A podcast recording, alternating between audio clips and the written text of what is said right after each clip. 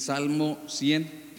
En la Reina Valera de 1960 dice, cantad alegres a Dios, habitantes de toda la tierra, servir a Jehová con alegría, venid ante su presencia con regocijo, reconoced que Jehová es Dios, Él nos hizo, y no nosotros a nosotros mismos. Pueblo suyo somos y ovejas de su prado. Entrad por sus puertas con acción de gracias por sus atrios con alabanza. Alabadle, bendecid su nombre, porque Jehová es bueno para siempre en su misericordia y su verdad por todas las generaciones. Ya no lo sabemos con, con el canto, ¿no? Pero aquí en la NBLA de la Nueva Biblia de las Américas dice en esta versión, aclamen con júbilo al Señor toda la tierra, sirvan al Señor con alegría, vengan ante Él con cánticos de júbilo. Sepan que Él, el Señor, es Dios. Él nos hizo y no nosotros a nosotros mismos. Pueblos suyos somos y ovejas de su prado. Entren por sus puertas con acción de gracias y a sus atrios con alabanza. Denle gracias, bendigan su nombre, porque el Señor es bueno para siempre en su misericordia y su fidelidad por todas las generaciones. Y me gusta mucho cómo, cómo se titula cada uno de los salmos. O sea, tienen diferentes títulos en, en, esta, en la versión de, de, la Reina Valera y también en la, en la Biblia de las Américas. En la Reina Valera 60 lo titula como exhortación a la gratitud, un salmo de alabanza. Y en la nueva Biblia de las Américas dice el título, alaben a Dios todos los hombres, salmo de acción de gracias. Hermanos, esta predicación yo la he titulado La verdadera adoración. Y aunque hay una serie de salmos que resaltan e invitan a sus lectores a alabar y adorar a nuestro Dios, como es el hecho del Salmo del 93 al 100. El Salmo 100 es, como la, el, final de este, de este contenido de salmos de gratitud. Al igual que el Salmo 95, el Salmo 100 resaltan tres pilares fundamentales por los cuales, por los cuales debemos de adorar. El 93 y el 100 mencionan que tenemos que reconocer a Dios como Dios. Él es Dios Debemos reconocerlo como creador y debemos reconocerle como pastor. Por esto me incliné un poquito por el Salmo 100 para, para poder exponer este mensaje. Y el primero de los puntos, yo lo titulé como, bueno, lo subtitulé como Todos somos llamados a adorar. Hermano, quiero que se dé cuenta cuánto ya nos está hablando el Salmo 100 desde el título alaben todos los hombres. Es un llamado a todos. En el primer, en el primer versículo del Salmo dice, aclamen con júbilo al Señor toda la tierra. El salmista invita a cantar a todos. No está haciendo referencia simplemente a un grupo de personas, a, no sé, a ciertas iglesias, a ciertos ministerios, no está haciendo la extensión nada más al grupo alabanza. El salmista dice toda la tierra, lo está, lo está eh, extendiendo a todos nosotros, hermanos. Nosotros somos, debemos de ser adoradores de Dios. A veces consideramos que por no estar en ciertos ministerios estamos exentos de ser partícipes. Aunque entiendo que existen llamados especiales, todos hermanos tenemos el deber de compartir la palabra, el predicar el Evangelio y de ser discípulos. En Mateo 28, 19, 20 nos anima a, hacer nos anima a hacerlo. No solo el pastor o los misioneros son los que están encargados de, de hacer estas tareas. Todos tenemos el deber de darnos en esencia tiempo, humildad, servicio y amor a nuestros hermanos en Cristo. No solo los hermanos de coinonía. Todos tenemos el deber de enseñar ya que la enseñanza es fundamental para el crecimiento y la fortaleza de la comunidad cristiana. No solo los hermanos de educación tienen esta responsabilidad. Hermanos, de igual manera, no solo el grupo de alabanza está encargado de la adoración, sino que todos tenemos el deber de adorar a nuestro Dios. El pastor, aquí, Alfonso, Poncho, lo, lo ha comentado en ciertas ocasiones, que debemos descentralizar los ministerios y entender que el deber como creyentes es el mismo absolutamente para todos.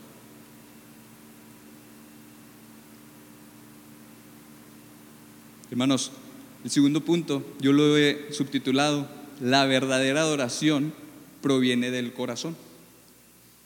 En el versículo 2, el salmista continúa con la invitación. Servir a Jehová con alegría, venid ante su presencia con regocijo. Nuestra alegría es una representación de cómo está nuestro corazón. Es importante entender que la verdadera adoración es, es presentándonos ante Él con un corazón agradecido, gozoso y humillado. Pero esta pregunta es abierta, que la contesta a sí mismo. ¿Dónde está realmente nuestro corazón, mente y alma? Como dice el primer gran mandamiento, el, el grande y el primer mandamiento, dice que tenemos que amar a Dios con todo nuestro corazón, con toda nuestra alma y con toda nuestra mente. Pero realmente lo hacemos así, hermanos. Realmente pensamos que lo estamos adorando de corazón, con alma y con la mente. Sabemos que a veces no es así. Porque en Mateo 6:21 dice, porque donde está tu tesoro, ahí está también tu corazón. Y hermanos, si no sabe dónde está su corazón, lo invito a que reflexione en, su día de, el día de ayer o en la semana anterior y póngase a responder estas preguntas que le voy a hacer en su mente. ¿En qué cosas encuentro más gozo? ¿En qué uso el mayor en qué uso la mayor parte de mi tiempo? ¿En qué se está entreteniendo mi mente? ¿Qué me apasiona? ¿En qué gasto mi dinero incluso? ¿Y qué me enoja cuando no lo tengo? Algunas de estas preguntas realmente no nos dirigen a, a Jesucristo, a Dios, a una verdadera oración a Él. Creo que a veces estamos enfocados en otras cosas como a lo mejor la escuela, el trabajo, incluso nuestra misma familia. Este, ¿En qué gastamos nuestros recursos? ¿Cuánto tiempo pasamos incluso en el teléfono? o en la Netflix. Ahorita estás, este, bueno, está leyendo un artículo y decía que, ¿saben cuál es el enemigo principal de Netflix? Ya lo había comentado Poncho también, ¿no? ¿No? Bueno, no sé, pero pues, si no me lo pirateé de y no lo leí. Pero el, el primer enemigo de la compañía de Netflix es el sueño. O sea, imagínense, esos datos dejan de producir porque la gente se duerme. Entonces, ¿qué pasan las escenas de cuando usted termina una película de Netflix o incluso en YouTube o en cualquier otra plataforma? Usted termina de ver algo y luego automáticamente pasan una mini pantalla abajo con los subtítulos y en la pantalla grande empiezan a pasar escenas de películas similares y abajo dice recomendadas para ti. Entonces es como una, un gancho totalmente en las redes sociales. Este, hay un documental también ahí en Netflix. Vean cosas buenas. Pero fíjense, habla de que las notificaciones este, es como una alerta, ¿no? O sea, tú estás tranquilo y pues obviamente Facebook deja de producir cuando tú dejas aparte tu teléfono. Entonces, ¿qué campaña tan fuerte hicieron con esto de las notificaciones, ¿no? O sea, te llega una notificación y te llega otra notificación. Entonces, todo esto nos quita el tiempo de lo importante. ¿En qué invertimos nuestro dinero? ¿Qué compramos? ¿Dónde estamos poniendo eh, el dinero que nosotros, que, que ni siquiera es de nosotros, porque nosotros somos administradores de lo que Dios nos ha dado? Entonces, esas son preguntas muy puntuales en las cuales tenemos que hacer conciencia de dónde está nuestra adoración, dónde está nuestro corazón. Porque si alguna de estas respuestas no te condujo a la adoración de a Dios o a Jesucristo, entonces tu corazón está para otro lado. Dice el teólogo Isaac Watts, o llamado también el padre de la himnología, dijo, el gran Dios no valora el servicio de los hombres si el corazón no está en ello. El Señor ve y juzga el corazón. Él no estima las formas externas de adoración, si no hay una adoración interna, si no hay un afecto piadoso empleado en ello. Es por lo tanto un asunto de infinita importancia tener incondicionalmente el corazón completamente dedicado a Dios. Jole, qué tremendo, ¿no? O sea, te puedes preparar los cantos, ¿no? Podemos estar ensayando, estar ensayando y a lo mejor perfeccionando. Pero si nuestro corazón no está humillado y no está centrado en la palabra, en Dios mismo, esa oración no vale. Cuando le damos, cuando le demos esa verdadera importancia que implica tener nuestro corazón completamente dedicado a Dios, nuestra oración será totalmente genuina. Aunque sabemos que los cantos no son la única manera de alabar a Dios, pero es una de las principales, también lo hacemos mediante nuestras actividades diarias. Y aquí sí me gusta también, como lo comentaba el pastor en una ocasión, cuando decimos, bueno, tenemos esa costumbre de decir, este, no, pues te va a ir bien, o, o ¿qué vas a hacer? No, pues que voy al trabajo, y no sé, voy a pedir no sé, que me manden otro puesto, no sé. O primero Dios. No, o sea, es que voy a salir con mi familia y vamos a llegar con bien. Primero Dios. Pero ¿cómo interpretamos esa parte de, primero Dios? Decía el pastor, lo vemos de una manera eh, horizontal, cronológicamente. Primero pongo a Dios y luego después pongo a mi familia y luego pongo mi trabajo y luego pongo, pues no sé, otras actividades, ¿no? Pero el, el significado de primero Dios es un significado vertical, donde la base es Cristo, donde la base es Dios, donde primero está Dios como base y sobre esa base está mi familia, está mi trabajo, están mis otras cosas. ¿Qué quiere decir? Que si yo pongo primero o como base mi trabajo o cualquier otra de las actividades, eh, tarde o temprano, si lo vemos como un, un edificio, tarde o temprano va a colapsar. Si nuestro corazón está completamente dedicado a Dios, podemos adorar verdaderamente en todas las demás áreas, con la familia, en el trabajo, en la iglesia, en la casa. Hermanos, de esto se trata. Si nosotros ponemos a Dios en primer lugar como base, podemos adorarlo cuando estamos trabajando, podemos adorarlo cuando estamos incluso en nuestro ministerio, cuando estamos con nuestra familia, cuando estamos haciendo cualquier cosa. Si la base siempre es Cristo, nuestra adoración va a ser realmente genuina. En el mismo versículo 2 dice, venid ante su presencia con regocijo. Esto le he titulado como la importancia de la adoración en comunidad. Esta invitación a hacerlo ante su presencia es una referencia a la, experiencia de la comunión con Dios. Y esto, se puede y esto puede ser tanto en lo individual como en comunidad de creyentes. ¿Sí? También somos llamados a adorar en comunidad. ¿Por qué? Simplemente porque somos un cuerpo en Cristo. En Efesios 4, del 4 a 6, Pablo declara siete confesiones con respecto a la, a la unicidad que provee la base teológica para la unidad. Dice, hay un solo cuerpo y un solo espíritu. Así como también ustedes fueron llamados en una misma esperanza de su vocación. Un solo Señor, una sola fe, un solo bautismo, un solo Dios y Padre de todos, que está sobre todos, por todos y en todos. La iglesia es un cuerpo único de Cristo y la Trinidad de Dios es fundamental para esta unidad. Hay un comentario bíblico que lo explica de la siguiente manera.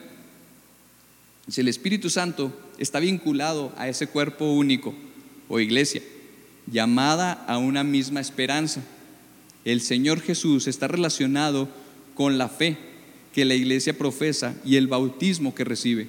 El Padre gobierna de manera suprema sobre toda su creación y sin embargo está íntimamente involucrado, obrando a través de todo y en todo. Spurgeon dice, en cuanto al verdadero creyente en Jesús, él sirve a su Dios porque ama servirle y se reúne con la gran congregación porque se deleita adorar al Altísimo. Todos somos llamados a adorar a nuestro Dios en un solo cuerpo. Y hermanos, debe ser un deleite para nuestras vidas adorar en comunidad. Y yo creo que a todos nos quedó claro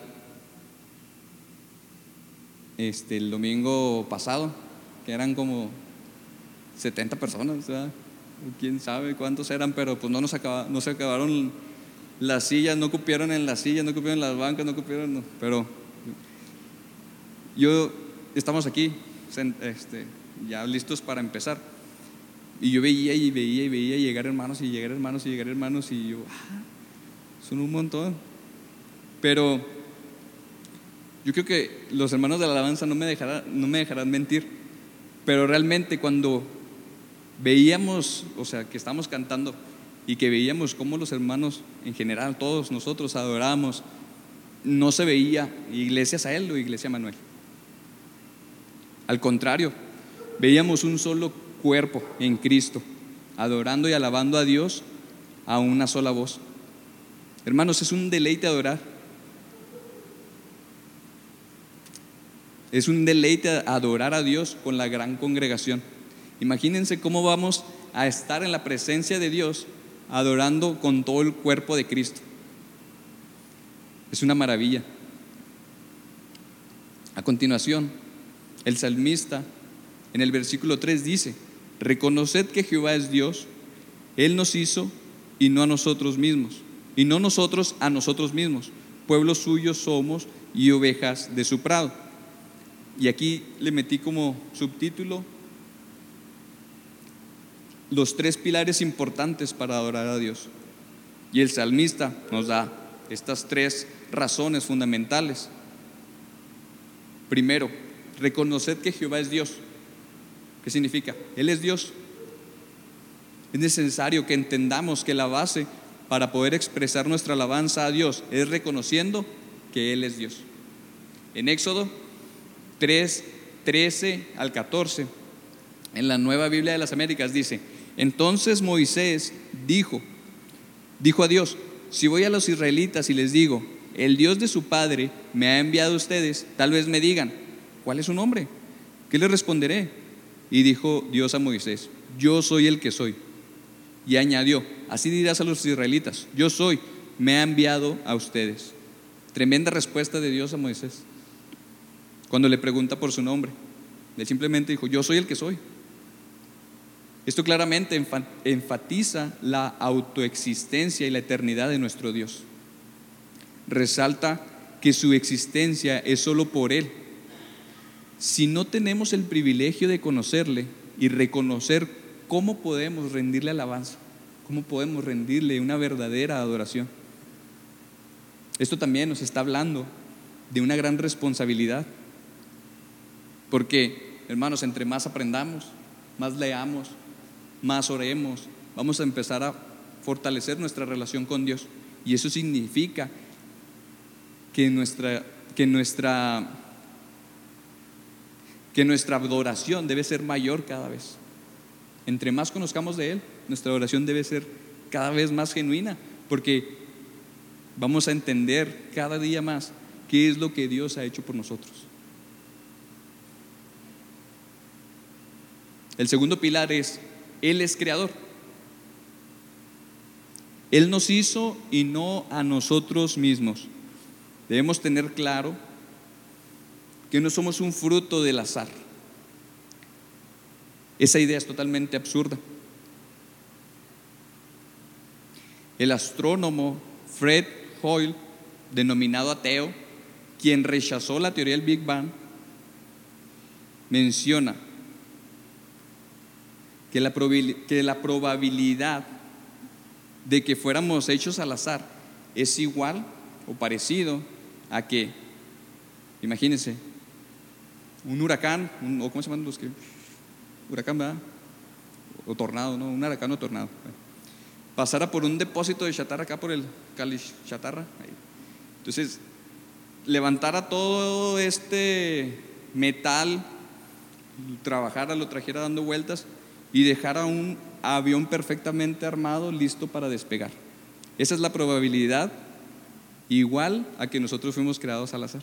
Imagínense lo absurdo de, creer que fuimos hechos simplemente por magia o no sé, por al azar. No cabe duda, hermanos, que nosotros somos hechuras de Dios. En Isaías 43.1 dice, mas ahora Así dice el Señor, tu creador, oh Jacob, y el que te formó, oh Israel. No temas, porque yo te he redimido. Te he llamado por tu nombre. Mío eres tú. Hermanos, Dios tiene una relación especial y personal con su creación. Solo por Él podemos ser redimidos y le, y le pertenecemos completamente. Por lo tanto, debemos, debemos adoración a aquel quien nos creó pero a veces estamos más concentrados en adorarnos a nosotros mismos. Hermanos, nosotros fuimos creados para glorificar a Dios, pero no podemos glorificar a Dios sin ayuda de Dios. Entonces, no cabe duda que nuestra existencia tiene que ver más con Dios que con nosotros mismos. Y a veces creemos que tiene que ver más con nosotros. El tercer pilar es, Él es pastor. Dice, pueblo suyo somos y ovejas de su prado. Fuimos elegidos como un pueblo y Él cuida de nosotros como ovejas. Esto nos habla de protección y guía que Él ofrece a aquellos que le siguen como menciona en Juan 10, 27 al 28. Mis ovejas oyen mi voz y yo las conozco y me siguen. Y yo les doy vida eterna. Y no perecerán jamás, ni nadie las arrebatará de mi mano. Hermanos, ¿cómo adorar a aquel? ¿Cómo no adorar a aquel que dio a su único hijo a morir por nosotros en una cruz para que nosotros tuviéramos vida eterna y no padeciéramos? Bob Coughlin, director de Sovereign Grace Music, dijo, no podremos entender la adoración hasta que no entendamos la cruz. Hermanos, la cruz es esencial para poder adorar a Dios. El Evangelio. Si no lo comprendemos nosotros mismos, si no podemos enseñarlo, no podemos vivirlo. Entonces, ¿cómo vamos a adorar a Dios? Necesitamos comprender el Evangelio Necesitamos comprender la esencia de la cruz. Necesitamos comprender la, eso porque a veces creemos que, no sé, no quiero hablar de más, pero el evangelismo explosivo, o sea, de llegar y nada más decirle unas preguntas, este, ¿eres algo? Y no, oro por ti y listo. Pero pues no, o sea, creo que, no sé, siento que a veces menospreciamos tanto el Evangelio. Y eso se debe de reflejar en nuestra vida, en el cómo vivimos. Si Cristo está en nosotros, si conocemos el Evangelio, si lo aceptamos, nuestra gratitud se debe ver siempre. Y no digo que todo el día estemos con una sonrisa en la cara por todos lados, pero se debe ver en nuestras acciones, se debe de ver en nuestro, pues en nuestro comportamiento, en nuestro trabajo. El Evangelio es vital para la adoración. Necesitamos entender lo que, necesitamos entender la cruz para poder adorar a Dios.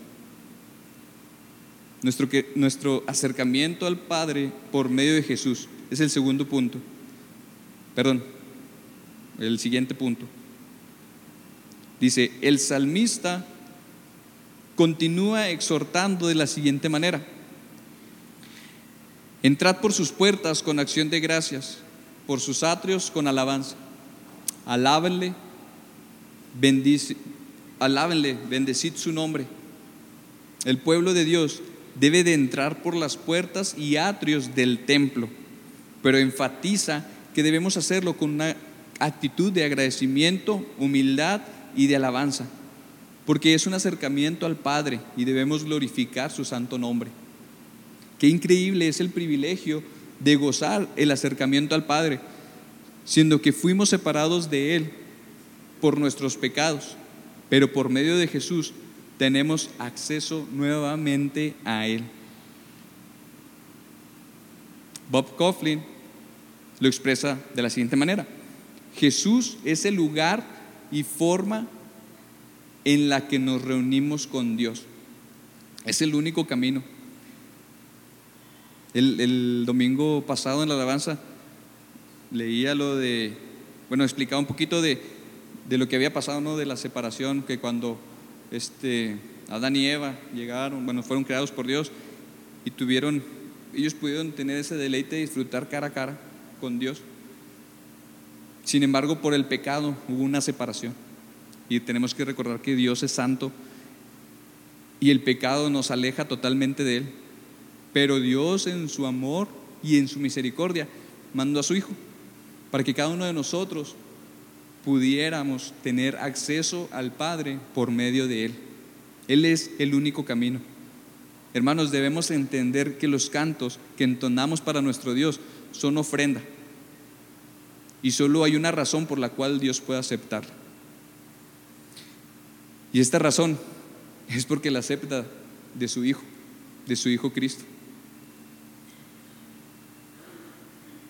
quien mora en nosotros. Por eso es importante entender la cruz.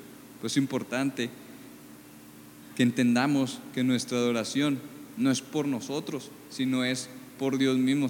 Dios nos provee para poder adorarle. El compositor Harlon Best dice lo siguiente, hay una sola manera de acercarnos a Dios y es a través de Jesucristo. Esto significa que Dios ve y escucha todas nuestras ofrendas perfeccionadas. Dios ve y escucha como no puede ningún ser humano. Todo porque nuestra ofrenda ha sido perfeccionada por el ofrendante. Y ese ofrendante, hermanos, es Cristo mismo en nosotros. Siguiente punto, dice, la adoración a Dios es para siempre. El salmista concluye con lo siguiente, porque Jehová es bueno para siempre en su misericordia y su verdad por todas las generaciones. Él merece toda nuestra adoración, porque Él es bueno y misericordioso. Su, su bondad la vemos día a día, mediante sus planes, su perdón, su pacto, su gracia y en todo lo que Él es el salmista concluye el salmo enfatizando la infinita misericordia y la verdad de Dios, dos grandes razones eternas para adorarlo. Spurgeon menciona que mientras seamos receptores de misericordia, debemos ser dadores de gracias. Por lo tanto, nuestra gratitud y adoración debe de prevalecer, porque no hay momento en que Dios no derrame sus misericordias. Como lo ve, cantamos ahorita ¿no? en el último canto. Mis faltas son muchísimas, pero las misericordias de Dios son diarias cada, son siempre y cada día. Entonces, hermanos, ¿cómo no estar agradecidos con, la con, con Dios, quien nos creó, que nos separamos de Él por, el pecado y que mandó a su Hijo para que nos volviera, para poder restaurar esa relación? Y a veces no somos capaces de, de darnos. Entonces, debemos entender primero la cruz. Debemos comprender sus misericordias.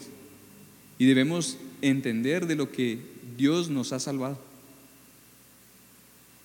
Debemos estar gozosos cada vez que cantamos.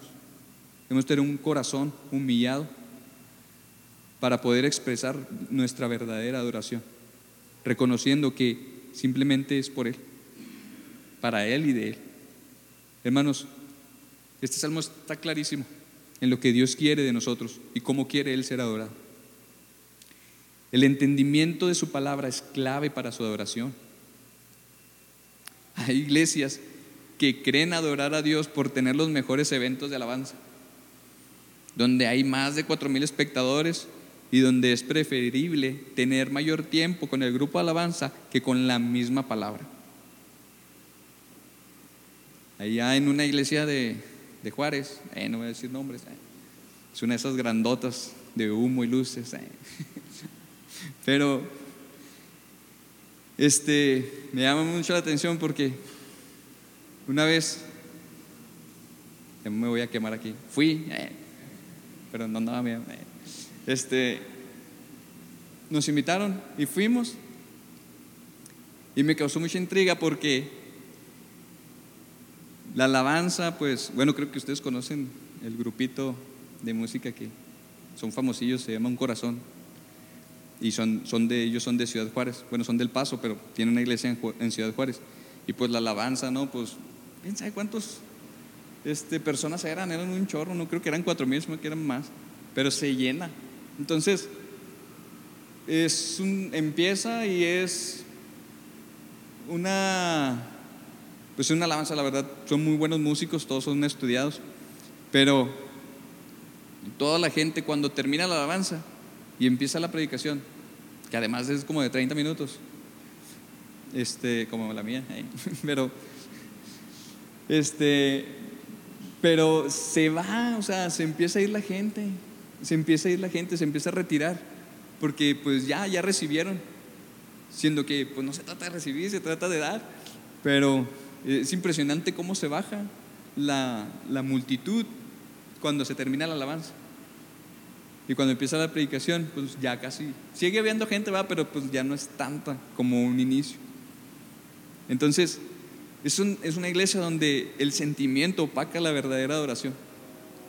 Y, aquí quiero ser cuidadoso, porque no estoy diciendo que el sentimiento sea malo, porque también, se, porque también hay otras, del otro lado, ¿no? De, acá están estos, y del otro lado, hay iglesias que incluso el aplaudirlo ven como mal.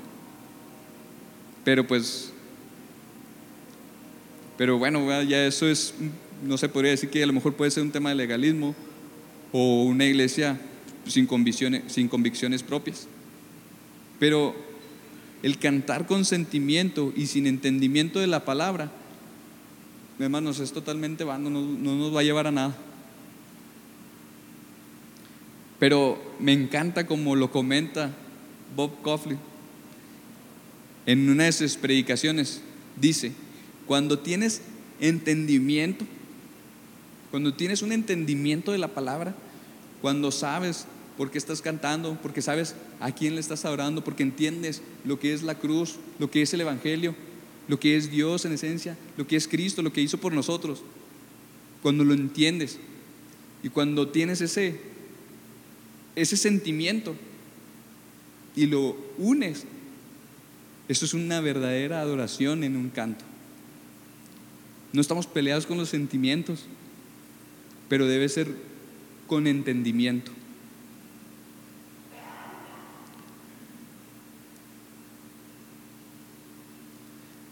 Es importante entender que el Evangelio es la razón principal por la cual nosotros podemos ser verdaderos adoradores. Sin ese amoroso intercambio y el acto de obediencia hacia de Jesús hacia el Padre, ninguno de nosotros estaría hoy aquí.